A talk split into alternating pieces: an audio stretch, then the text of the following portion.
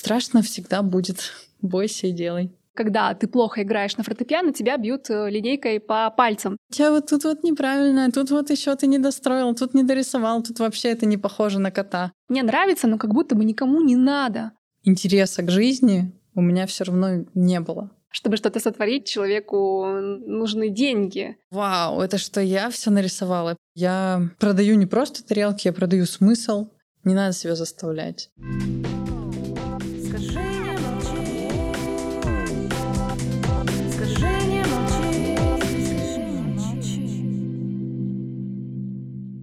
Всем привет! Это подкаст «Скажи, не молчи» и я, его ведущая Ксения Чадова.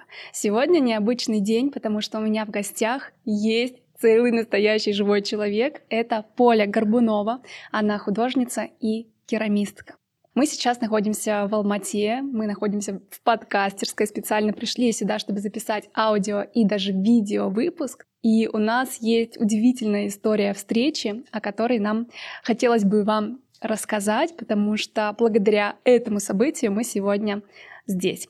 Выпуск будет посвящен творчеству, свободе самовыражения, творчеству и страхам, творчеству и деньгам, тому, как доверять себе, быть проявленной в творчестве и заявлять о себе. Итак, Поля, привет! Привет! Давай расскажем нашим гостям, как мы с тобой познакомились. На мой взгляд, эта история чудесна, и именно такие случайности привели к тому, что сегодня мы здесь, и нам есть о чем поговорить. Начну с того, что мы обе не из Алматы, и мы приехали сюда в октябре в разные дни. И мы не знали друг друга буквально до предыдущих выходных, и сегодня мы здесь была ярмарка, она называлась «Забава», и я туда шла прикупиться чем-нибудь интересным. И среди дизайнеров, среди людей, которые продавали свои изделия была Поля.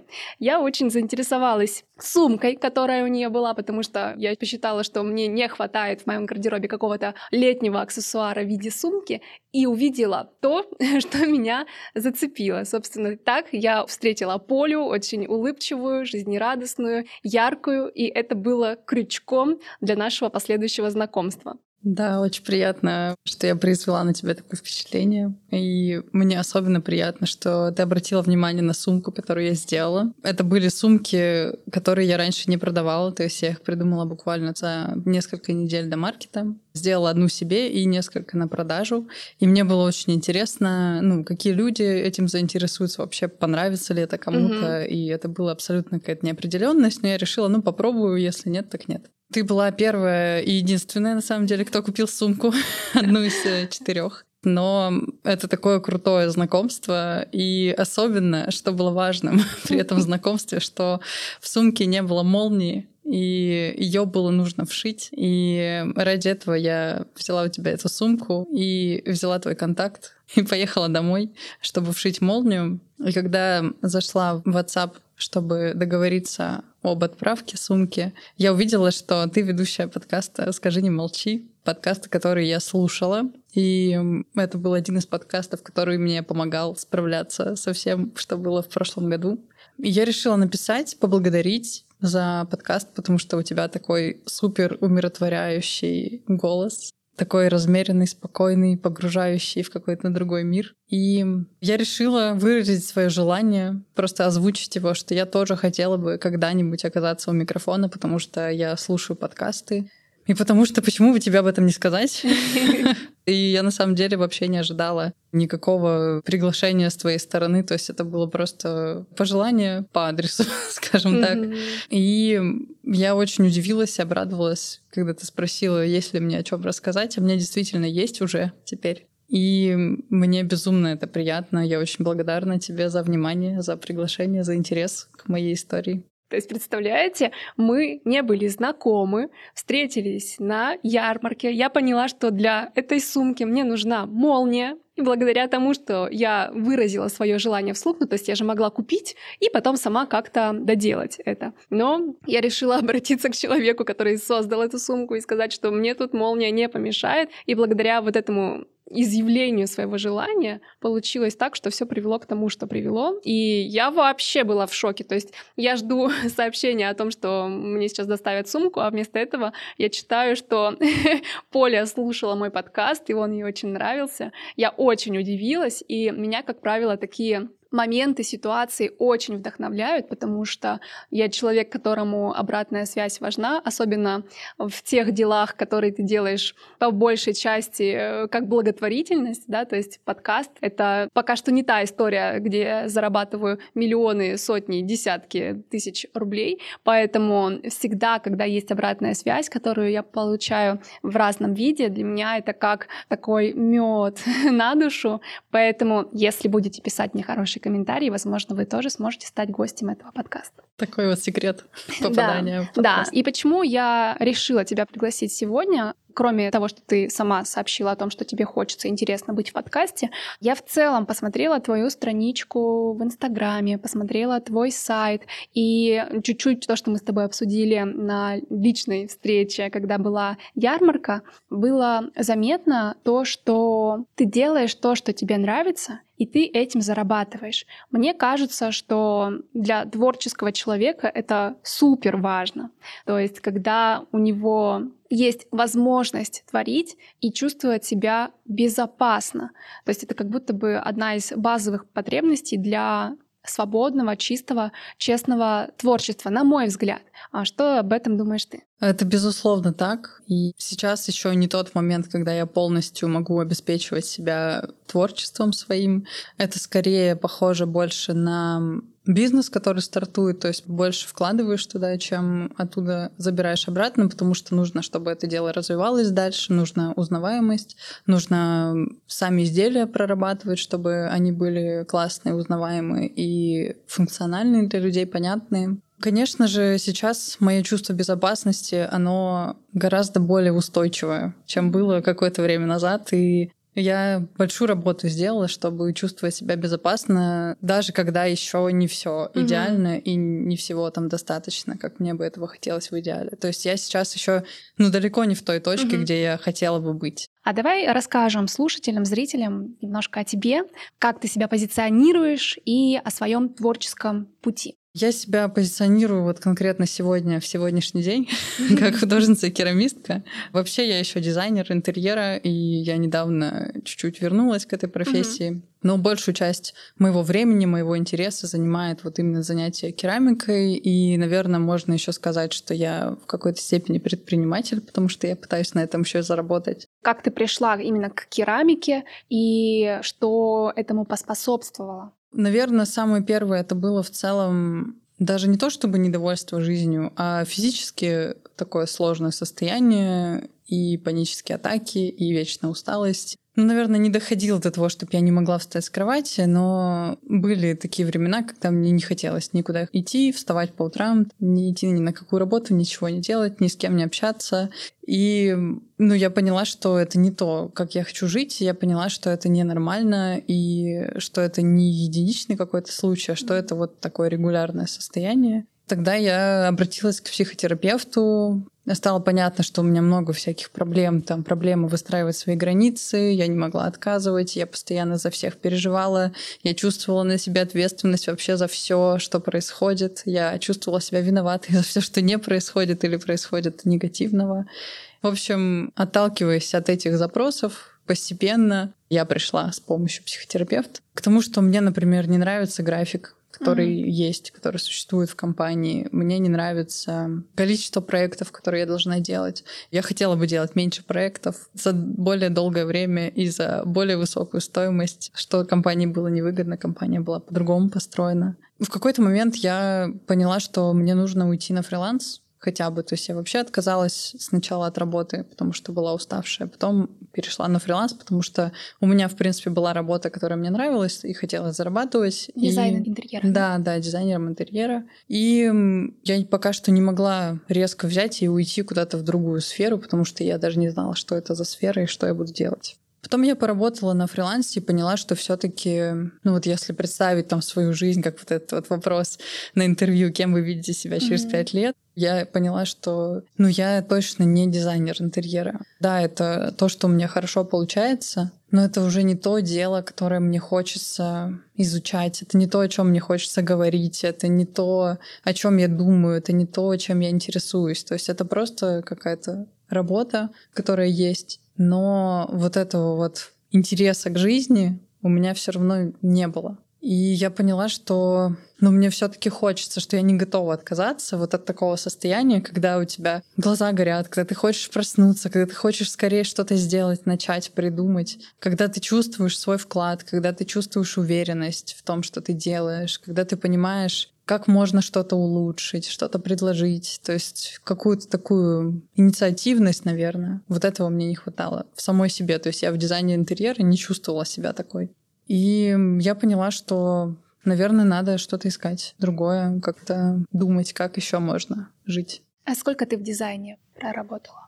Три, три с половиной года mm-hmm. я проработала в компаниях. Сначала mm-hmm. в одной, потом в другой. В Москве? Да, в Москве. И еще около двух, двух с половиной лет на фрилансе. Фактически я сейчас вернулась mm-hmm. опять частично на фриланс. Но был перерыв большой, больше года я не вела проект вообще. Mm-hmm. Как ты нащупывала то, чем тебе хочется заниматься. Как найти то, вот из-за чего ты, как описала эту идеальную картинку, встаешь утром и мчишься делать то, что любишь. Ну, эта картинка, конечно, она слишком идеальная, и жизнь все таки более приземленная. И не каждый день мы находимся на каком-то эмоциональном подъеме. Для меня, в принципе, идеально, когда у меня все ровненько, когда я не падаю в яму и когда я не взлетаю в небо. Мне вот хорошо, когда у меня все ровненько в плане настроения. Как найти то, что зажигает? Как находила ты? Искала. Я вообще выросла в довольно творческой семье. Моя мама, она художница, она делает коллекционные игрушки в технике Тедди, медведей, всяких зайцев, кошек, гусей, а, шьет для них одежду, и она занимается этим уже больше 12 лет, около 13 лет. Она нашла тоже это не сразу, она работала поваром все это время, ей тоже не нравилось. Она долго разными путями шла, но все-таки вот пришла к творчеству, и она этим действительно зарабатывает, она живет на это, она там покупает Круто. себе недвижимость. Вау! Да, в общем, мама крутая. Получается, все время, что я работала дизайнером, и все время, что я была такой довольно несчастной, я почему-то не думала, что я могу так же. Я думала, ну это мама, я так не могу, во мне этого не заложено.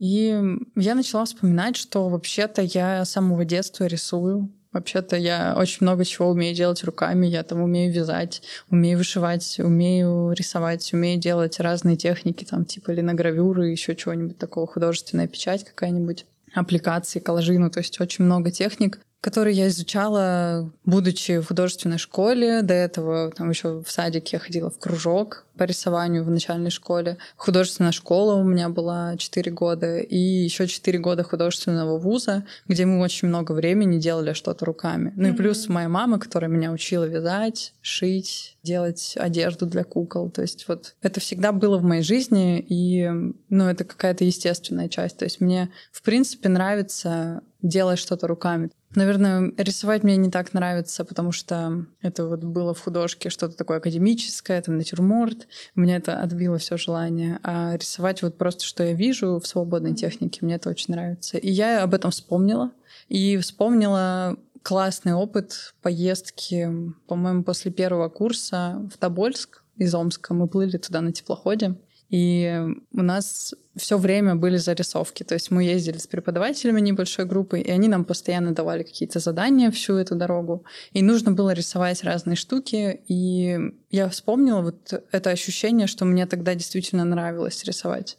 Что это были такие простые картинки маркером, там без построения, просто вот что вижу, то рисую. И я вспомнила, что мне почему-то результат не понравился. Mm-hmm. И я поехала к маме в Омск, нашла эти картинки, их была там целая стопка. Я такая, вау, это что я все нарисовала? Почему мне казалось, что это какая-то ерунда? Почему мне казалось все это время, то есть уже прошло на тот момент 8 лет. Я такая, блин, кто мне вообще сказал, что это плохо? Почему это нехорошо? Почему это нельзя дальше? Что с этим делать? И дальше я поехала на Байкал. С мужем мы ездили в отпуск. Я решила, что я возьму с собой блокнот и что я буду рисовать опять так, как мне нравится. Я рисовала, и получилось несколько классных картинок, но я все еще не понимала, что я с ними сделаю. Хорошие картинки, но как бы как их продать, кому, что. И когда уже вернулась домой, я решила на основе этих маленьких картинок, даже не ради продажи, а ради того, чтобы самой себе показать, что вот, смотри, ты делаешь красивое что-то. Я взяла, перенесла их на формат А3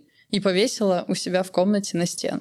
И я сидела и не могла поверить, что я сижу в таком музее на коленке имени самой себя, что вот я могу вот так рисовать. И mm-hmm. это неплохо, это круто, это интересно, это стильно, это в каком-то моем стиле, то есть это не похоже на других. И какое-то время заняло принять, что да, я делаю красиво, круто, и у этого может быть какое-то будущее, и это кому-то еще может быть интересно. И это было очень тяжело. В чем именно? Наверное, в том, что когда ты маленький что-то рисуешь, когда учишься в художке, когда в институте что-то рисуешь, тебя всегда критикуют. То есть вот как какое-то современное... Я не особо разбираюсь в родительстве, но мне кажется, сейчас есть такое, что там безоценочность, что mm-hmm. нужно развить у ребенка просто интерес к какому-то делу без того, чтобы говорить ему, у тебя вот тут вот неправильно, тут вот еще ты не достроил, тут не дорисовал, тут вообще это не похоже на кота. Ну и в художке, соответственно, тоже. То есть всем же нужно идеально ровную там вазу построенную с идеальной светотенью. А по факту никому это не нужно, кроме художки. У меня вот просто за все эти годы художественной школы и художественного вуза скорее отбили желание заниматься творчеством, чем привили интерес. У меня есть схожая история с музыкалкой. Я очень хотела музыкальную школу еще в 5 или в 6 лет. Меня туда манило, не помню, что уже, мне надо было туда. И я попросила родителей меня туда отвезти. И когда я пришла, мне сказали, что я еще слишком маленькая, и приходите через год. Я ждала этот год, и через год я пришла, все, прошла прослушивание, поступила в музыкалку, и я была тем человеком, кто сам туда хотел mm-hmm. и э, был рад туда ходить. Понятное дело, что там всякая сложность сольфеджио, на мой взгляд, это как математика в начальной школе. Ну, то есть это сложновато для ребенка. Тем не менее, мне нравилось туда ходить, я обожала музыкальную литературу, у нас была суперская преподавательница, она заряжала вот этой атмосферой музыкальной, и в противовес ей были и строгие педагоги, настолько, что когда ты плохо играешь на фортепиано, тебя бьют э, линейкой по пальцам.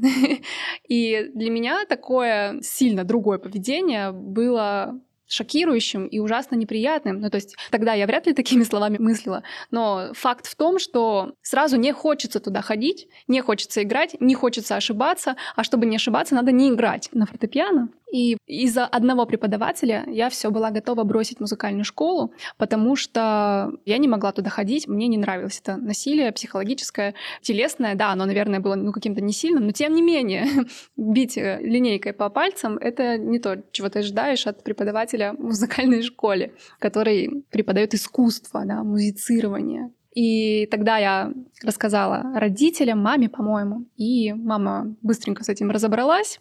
И я снова стала ходить в музыкальную школу, хотя я была готова бросить вот в четвертом классе музыкалки. У меня сменился педагог, и я доучилась до конца. Слава богу, это не стало вот этим поворотным моментом, когда все. Но я в дальнейшем с критикой столкнулась, когда стала профессионально заниматься вокалом, и у меня были довольно жесткие педагоги. И реально ты растешь вот не в поле поддержки и какого-то легкого саморазвития, а в жестких условиях. Мне кажется, сейчас да, это меняется, но тогда почему-то это было абсолютной нормой. Не знаю, как закалка, что ли. И какие-то корни, может быть, у этого есть из советского периода. Пожестче проще, но зато хорошим человеком вырастет. Да, но можно отбить желание к творчеству, самовыражению, в принципе, вообще. И по поводу безоценочности в родительстве я тоже не так давно узнала. Моя подруга мне рассказывала, что сейчас изучает эту тему, и что сейчас есть такая методика, что ты и не хвалишь, и не ругаешь. То есть ты позволяешь ребенку проявить себя в творчестве, как он хочет, как он видит, и ты можешь сказать что-то конкретное. Да, башня из камня, да, они не так что молодец, или ой, плохо, некрасиво, или а вот это красиво. То есть чтобы человек не был привязан к оценке значимого авторитетного взрослого. То есть что если мама любит, когда я рисую красные цветочки, значит нужно всегда рисовать только красные цветочки. А если она не любит, то тогда я вот этим не занимаюсь. Мне кажется, это очень здравая идея, она очень сложная, ну то есть не хвалить и не ругать, но как будто бы в ней реально есть очень какое-то здоровое такое зрелое зерно для того, чтобы вырастить человека, который опирается на себя, свои желания, свое чувствование мира и поэтому творит определенным уникальным образом. Да, мне кажется, что это действительно сложно ну, вот, перестроиться, но сейчас, ну, у меня нет детей, но, например, там в общении со своими друзьями, которые занимаются каким-то творчеством или вообще чем бы то ни было, это тоже очень полезно. Как мы не говорим друзьям, там, вот молодец или вот не молодец. Нас это вообще не должно касаться, ну, мы кто ему такие. Мне кажется, что мы не имеем права оценивать взрослых людей, как и детей тоже. Хотя, мне кажется, есть такое. Ну, то есть есть эта привычка ну, говорить ну, привычка, молодец привычка или хорошо, есть, конечно, да, да, то есть как будто бы это засело в наш язык очень да, прочно. Да, и мы с собой также общаемся через молодец, не молодец. Но что я поняла важного, когда я почувствовала, что у меня действительно к чему-то появился интерес, и психолог, наверное, в том числе мне в этом помогает. Оля, привет. Мне так, задает... я сейчас перечислю всех своих привет э, такому, такому, такому. Да, ну то есть это, наверное, такая черта психологов, психотерапевтов, что, ну, по крайней мере, это моя работает в гештальт-подходе. От нее вообще сложно услышать какую-то оценку там или совет, даже когда я выпрашиваю. Она говорит, нет, я ты сама должна придумать. Ну, точнее, она спрашивает, а вот тебе как, а ты вот что в этом? И вот эти вопросы как раз такой направленности, они помогают интерес этот найти. То есть вот, а что тебе в этом интересно? А что тебе кажется здесь красивым? А как ты это можешь показать? Как это передать? Как там показать текстуру? Или как показать именно то, что тебе нравится? Как передать это настроение? За счет чего ты можешь это передать? То есть сместить фокус с оценки человека на внимание к тому, что ему интересно. Пораспрашивать. Как ты сейчас меня расспрашиваешь о том, о чем мне интересно говорить, я раскрываюсь. И мне кажется, в творчестве то же самое. Когда человек что-то сделал, даже если тебе это не нравится, ну тут смысл именно в интересе к человеку. А почему ты это сделал? Почему тебе важно это было сделать? А как ты видишь это? Может быть, где ты видел что-то подобное? Мне кажется, это нужно быть очень осознанным зрителем, покупателем, чтобы задать себе такие вопросы, особенно когда ты видишь то, что тебе не близко. Потому что, как правило, если мы видим для нас что-то странное, мы можем решить, что это странно, и пойти дальше, да, или что мне не нравится, и идти дальше, вообще не задаваясь вот этими вопросами, хотя мне кажется, что это круто. По крайней мере, я вот с этой точки зрения не мыслила, да, когда я смотрю на какое-то изделие человека, которое по каким-то моим причинам мне не откликается, но задать вот этот вопрос, а что его побудило сделать так, почему он сделал так, а не иначе, это интересно. Это ну дает да. как будто бы волю и для фантазии, и очень много в этом принятия вообще, в принципе, чужого искусства, чужого мнения, чужого творения. Ну да, мне кажется, что в принципе-то нет обязанности какой-то, что у всех спрашивать про то, что тебе не нравится. Пройти мимо это еще хороший вариант. Ну да, это не то, что ты заходишь в чатик, фу, Ну да, да, просто, например, вот я когда стою на маркете, и реакция людей очень сильно считывается. Часто такое бывает, что люди мне не говорят, что им там не нравится, но они идут мимо со своим там другом, партнером и озвучивают ему, типа, фигня какая-то. Я-то это все слышу. Вообще-то я здесь стою рядом с вами. Вот это очень классный вопрос и тема. Это же такая очень тонкая грань. Делать то, что тебе нравится, но при этом хочется делать так, чтобы нравилось и другим. Особенно если ты хочешь, чтобы это слушали, чтобы это продавалось, чтобы это покупали, чтобы это люди тоже считывали и хотели твое творчество взять к себе каким-либо образом. Как ты чувствуешь эту грань? На что ты Если опираешься? говорить именно про какие-то вот коммерческие успехи uh-huh, uh-huh. моих изделий. Что я делаю сейчас? Вот на чем у меня получается зарабатывать? Я делаю тарелки и пишу на них слова поддержки. Чаще всего там есть какие-то матерные слова, потому что, ну, мы здесь в подкасте не материмся, но каждый сам с собой абсолютно точно матерится. И это людям заходит, потому что это про свободу самовыражения, как на Ютубе сейчас принято материться, в подкастах тоже, где есть пометка 18+. И это, мне кажется, просто какая-то естественная часть языка, которую пора уже перестать куда-то прятать. Хочется, конечно, строить из себя приличных, воспитанных людей, но я выросла в Омске, там мои дедушка с бабушкой на заводе работали, моя мама работала поваром, то есть у нас такая неинтеллигентная среда, скажем так. То есть мы обычный такой рабочий город, Омск, и у меня там нет преподавателей, то есть э, все абсолютно простые люди, бабушка в деревне выросла. Интересно, я просто сижу сейчас и думаю про себя, так, я родилась в интеллигентной семье, семье, педагог в четвертом поколении. У нас никто никогда в семье не матерится и не матерился. То есть это было реально какое-то такое табу. То есть, если я когда-то говорила, еще когда училась в универе, жила вместе с ними, если я говорила слово типа фигня или херня, то это было что-то, ай-яй-яй. Ну да, это на самом деле не самая лучшая привычка. У меня есть она материться больше, чем нужно. В общем, вернемся к тарелкам, что вот я их стала делать как тарелки со словами поддержки, чтобы это была как такая шпаргалка, которая всегда перед глазами, и она тебе напоминает, что тебе нужно себе сказать, чтобы mm-hmm. себе стало полегче. Потому что часто мы сами себе забываем говорить какие-то нужные слова. Мы себе говорим, ой, ну тут ты не доделала, ну тут можно было бы получше, ну тут что-то не то, а кому это надо? Излишняя критика, мы ее себе говорить не забываем. А вот что-то хорошее, поддерживающее, типа отстань от себя, или там пожестче, или ты справишься, или тебе можно делать то, что ты хочешь, ты достаточно делаешь. Таких слов мне лично не доставало никогда. Идея писать маты на тарелках, она подсмотрена и подслушана, потому что это действительно какая-то популярная тема. И так как я решила зарабатывать на том, что я делаю, я решила, что мне нужен какой-то продукт, который с большой вероятностью купят. Я услышала от своей знакомой керамистки, что ей довольно известная блогер сказала, делай тарелки с матами, это будет заходить. Моя знакомая Аня, она делает очень такую нежную керамику, наивную, с рисунками типа в детском стиле, но на самом деле они все про чувствительность, про эмоциональность, про что-то такое нежное. И она сказала, мне маты не подходят, я маты писать не буду. Я такая, мне маты подходят. Я буду. Я буду.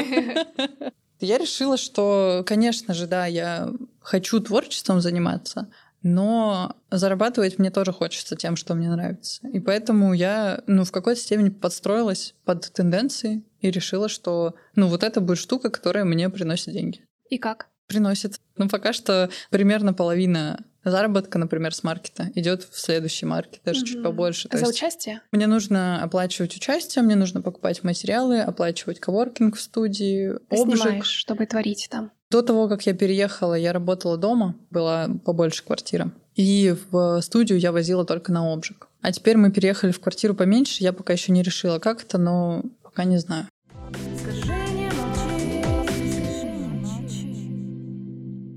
Сегодня я хочу вам порекомендовать подкаст «Ученые жены». Он посвящен пути женщин в науке и в материнстве. Ведущая подкаста Катя Марчук недавно исполнила свою заветную мечту и побывала в Антарктиде в составе 68-й российской антарктической экспедиции. Поэтому второй сезон подкаста «Ученые жены» можно назвать полярным, и посвящен он исследователям и исследовательницам Арктики и Антарктики – Гости полярного сезона в основном ученые, полярники, а также представители других профессий, к примеру, дизайнер и режиссер. Всех этих людей объединяет то, что они посвятили свою жизнь исследованию полярных регионов нашей Земли. О своих впечатлениях и эмоциях от Антарктиды Катя рассказывает в своем телеграм-канале и на страничке в Дзене. Ссылки будут в описании к этому эпизоду. Скажи, пожалуйста, как ты донесла своим близким мысли и желания о том, что ты хочешь уйти из основной да, своей профессии и поискать себя, чтобы начать творить и зарабатывать этим? Сколько вообще занял вот этот поиск? И как ты донесла свои мысли, и как это вообще обернулось? Наверное, я не очень хороший пример, потому что я вот довела до момента, когда я уже не могла делать так, как я делала.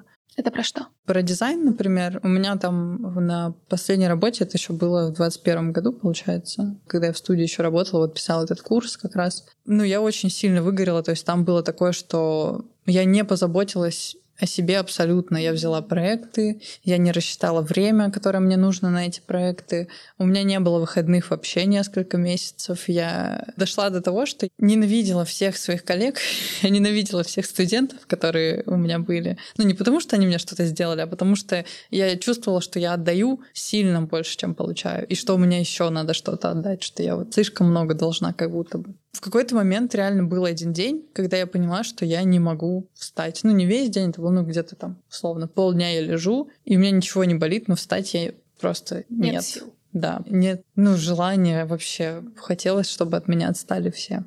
И в этот момент я поняла, что все, так нельзя больше. У меня там были недоделанные проекты, но я поняла, что дожимать себя дальше я уже не готова, что уже нечего. И мы поговорили с Борей. Это муж. Это мой муж, да.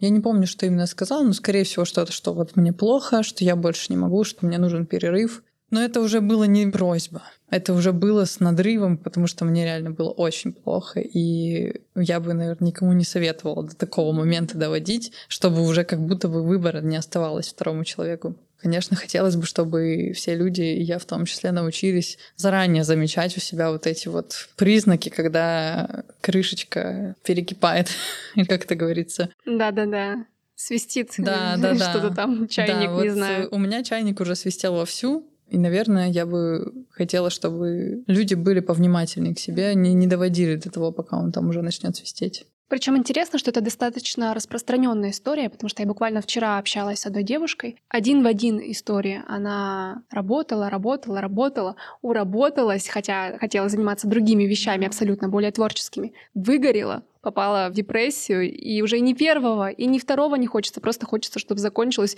вот это состояние, когда ты ничего не можешь, ничего не хочешь. И, к сожалению, иногда приходится несколько раз в такое попадать, чтобы сделать какие-то выводы. И я считаю, что мы можем даже начать заниматься творчеством, но если у нас всегда будет паттерн урабатываться и доводить себя до какого-то истощенного состояния, мы будем и вот в якобы более предпочтительном варианте доходить вот до ручки. И важно чувствовать, как я вообще, и вот как ты говоришь, да, уметь заранее это распознать и через какие-то формы самоподдержки да, выйти в нормальное состояние. Или с помощью помогающих профессий, конечно.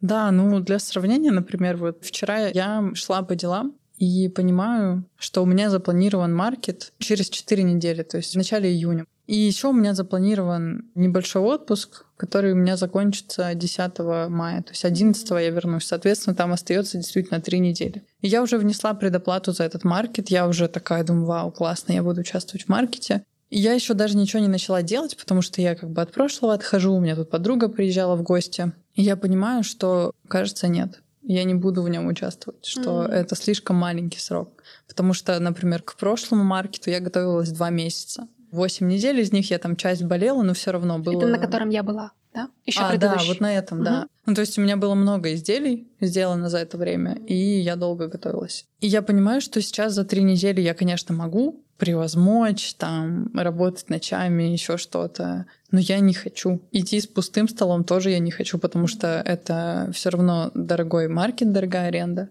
И, скорее всего, я не куплю. И идти туда просто постоять я не хочу, я не готова к такому. И это, в принципе, тяжело два дня стоять подряд на маркете и рассказывать всем про свои изделия. А сколько вообще стоит поучаствовать в таком событии, чтобы продать свои вещи? Цены разные. Зависит от того, насколько это раскрученный маркет, насколько много участников, насколько хорошее место, насколько хорошая реклама. Из того, что я поняла вот здесь, в Алматы, есть маркеты за 30 тысяч тенге, один день, по-моему. Не могу сказать точно, один или два дня, потому что я не участвовала. Ну, mm-hmm. вот такая цена.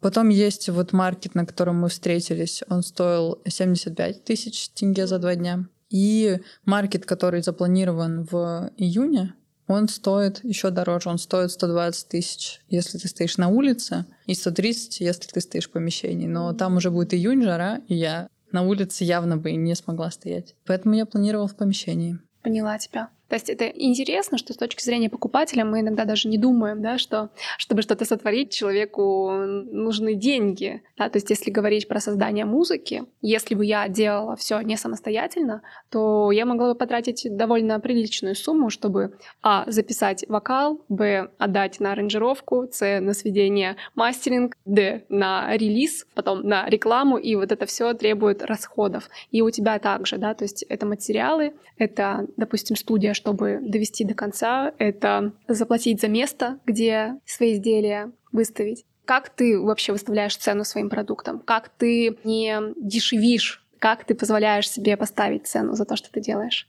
Сложно сейчас сказать про дешевишь или не дешевишь. У этого, в принципе, ну, нет какой-то фиксированной цены. А на что ты опираешься, когда выбираешь цену? Ну, изначально я опиралась, наверное, с таким подходом, типа, за сколько я бы сама купила, Плюс смотрела на других керамистов. Есть те, кто дороже продает, есть те, кто дешевле продает. И я ставила какую-то цену, которая мне показалась, ну, более-менее средней, наверное. Сейчас стало посложнее, потому что я в Казахстане последние полгода, и я ставила цены с ориентацией на цены, которые были в Москве. В Казахстане к этому другое отношение, другой уровень жизни здесь в основном у людей. Много людей, которых уровень жизни не такой высокий, как в среднем в Москве, например опираюсь еще на то, вообще покупают люди, не покупают, интересно им, как они смотрят. И вот за два маркета, один у меня был в феврале, а второй был в апреле, я поняла, что моя цена, она ок. Люди покупают, да, есть те, кому дорого, но у меня нет задачи делать что-то дешевое, чтобы это покупали все подряд, потому что я не фабрика, я не могу бесконечно штамповать эти тарелки. И все-таки я продаю не просто тарелки, я продаю смысл,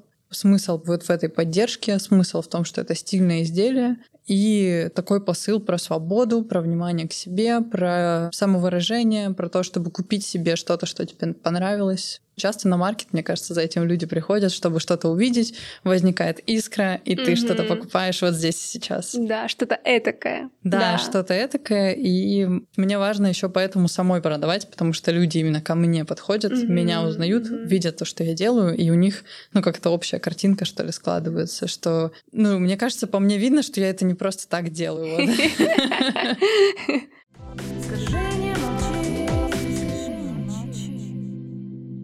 нас с тобой осталось пять минут. Вау. Да, время пролетело вообще Вау. супер быстро. Давай в таком блиц формате поработаем. Я задам вопрос, и ты в нескольких предложениях буквально ответ. Во-первых, я бы хотела узнать, как тебе Алмата, раз уж мы о ней начали говорить сейчас. Мы с тобой здесь полгода. Как твое впечатление об этом городе? Мне нравится честно тебе скажу. Мне очень нравится. Особенно нам не стало нравиться после того, как мы переехали. Внутри города? Да, да, мы просто изначально переезжал муж отдельно, со своими коллегами, и у них не было времени вообще. Им нужно было буквально там за два дня найти квартиру, и она должна была быть большая, чтобы они сюда все поместились. Вопрос того, как она выглядит, вообще не стоял. Хоть куда-нибудь. Да, да. И вот мы хоть где-нибудь жили полгода, ну хоть где-нибудь по моим личным меркам. То есть мне просто там было некрасиво, неуютно не хотелось бы там задерживаться. А сейчас мы переехали в квартиру, тоже, кстати, одной керамистки из Алматы. Ого! Вот это да, преемственность. Да, да. В общем, на тебя влияет само место, где ты живешь внутри квартиры. Да, абсолютно точно. И квартира попалась уютная, и хозяева прекрасные, и район супер. Была mm-hmm. очень довольна. Еще весна. Да. Зима в Алмате — это совершенно... Видимо, везде зима не так прекрасна, как весна, надо признать. Но зима мне здесь вообще не понравилась, этот лютый смог и загрязненный воздух. Но сейчас, когда все расцвело и тепло уже, это просто потрясающе. То есть я на маркете словила ощущение, что все случилось. Я влюбилась в Алмату, потому что мне нравилось все в этот день. Погода, люди, как они продают свои изделия, даже национального характера, сколько у них в этом любви, интереса к тому, что создает сам казахстанский бренд, люди, опираясь на какую-то свою идентичность, самовыражение через казахские корни, через природу, через орнаменты. Меня это так впечатлило, и что они могут носить свой флаг на себе, написанные Казахстан, всякие толстовки, кепки, ну то есть это не просто гопник на Уралмаше носит кепку с гербом. А реально они просто несут в себе эти ценности, меня это очень цепляет, и видно, что любят и город, и страну. По крайней мере, мне такие люди попадаются. И нахожу Алмату уютной, и даже чем-то похожей на Екатеринбург. И не то чтобы супер много людей, и не так, что их нет. В общем, креативность есть, смотря куда ты придешь, что нужно их так поискать. В общем, здорово. Да, люди очень крутые. Я уже много с кем познакомилась вот благодаря маркету, опять же. У меня пока еще не было нигде такого сообщества, как здесь и такого какого-то частого пересечения за счет того, что город не очень большой, и можно там несколько магазинов, несколько мест обойти за один день и просто в случайном где-то кафе встретить кого-то, и это очень классно. Я такое обожаю. Да, это очень классная штука, что не нужно напрягаться, как в Москве ехать, потому что я жила почти за городом, куда-то там ехать ради того, чтобы с кем-то встретиться. Вот эта вот спонтанность, случайность, она мне здесь прям очень сильно нравится. У меня такого еще нет, то есть я тут еще мало кого знаю. В Екатеринбурге это было постоянно, а здесь скорее я к этому стремлюсь. Но когда я впервые встретила знакомого просто на улице, такая, о боже, наконец-то это случилось. Да, да, круто. Все, реально коротко. Угу. Хорошо. Попробуй, пожалуйста, выделить три ключевых пункта, идеи для слушателей, как доверять себе, развивать свое творчество и зарабатывать на этом. Представим, я женщина, у меня просто очень много таких знакомых, клиентов по речи, которые находятся в декрете или вышли из декрета, или работают на работе, но хотят ее сменить на что-то творческое. Как довериться этому процессу? Как найти то, что тебе нравится? Мне кажется, ответ в самих вопросах. Довериться и искать. Ну, то есть нужно время, и нужно, ну, не требовать какое-то время ничего от себя. Просто делать и искать, чтобы было любопытно, чтобы было интересно. Искать это как? Ну, то есть, что мне надо пробовать, делать, чтобы найти? Пробовать что-то новое, что интересно. То есть Просто пойти играть на клавишах, что пойти угодно, рисовать. На йогу, не знаю, бегать, печь куличи, ну, вообще что угодно, любой интерес, он важен. Захотелось тебе сегодня накрасить необычным цветом глаза, захотелось тебе сделать новую прическу, захотелось тебе новую одежду, все что угодно, абсолютно. Захотелось тебе на улице к человеку подойти, захотелось тебе петь просто на улице, танцевать. А если страшно? Страшно всегда будет. Бойся и делай. У меня мурашки.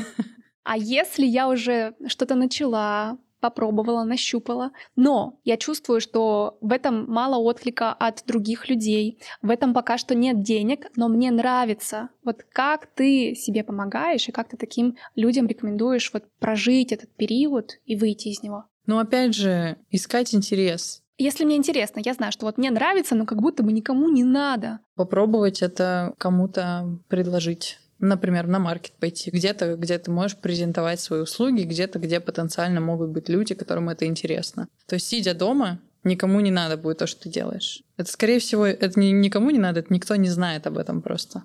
Да, это крутая идея. Поддерживаю. Что для тебя является мотивацией в творчестве? Являются ли деньги мотивацией, то есть творчество, за которое ты получаешь деньги? Или даже если бы без денег само творчество тебя мотивирует? Что для тебя является ценностью в том, что ты творишь? Ну, когда я что-то придумала, сделала и сама кайфанула от того, насколько мне это нравится. Пожалуй, вот это деньги скорее потому, что я обычный человек, у меня обычные потребности, и деньги мне нужны, как и всем другим. Мне нужно где-то жить, мне нужно что-то есть, у меня есть интересы, там, желания какие-то, и деньги нужны скорее, ну, как средство. Плюс для развития моего дела тоже нужны деньги. А так, э, именно вот, когда я что-то сделала, смотрю на это, думаю, вау, кайф, скорее бы всем показать это. Круто. И последний вопрос здесь. Навыки самоподдержки. Ты говорила о том, что ты проделала определенный путь. Какие бы ты рекомендовала методы самоподдержки, вот, чтобы была опора на себя и возможность преодолеть какие-то сложные периоды? Наверное, первое — это обращать внимание на свою усталость и разрешить себе устать, даже если ты, казалось бы, ничего не делал. Mm. Ты То можешь... есть полежать, отдохнуть? Ты можешь проснуться уставший. Это нормально, это такое бывает.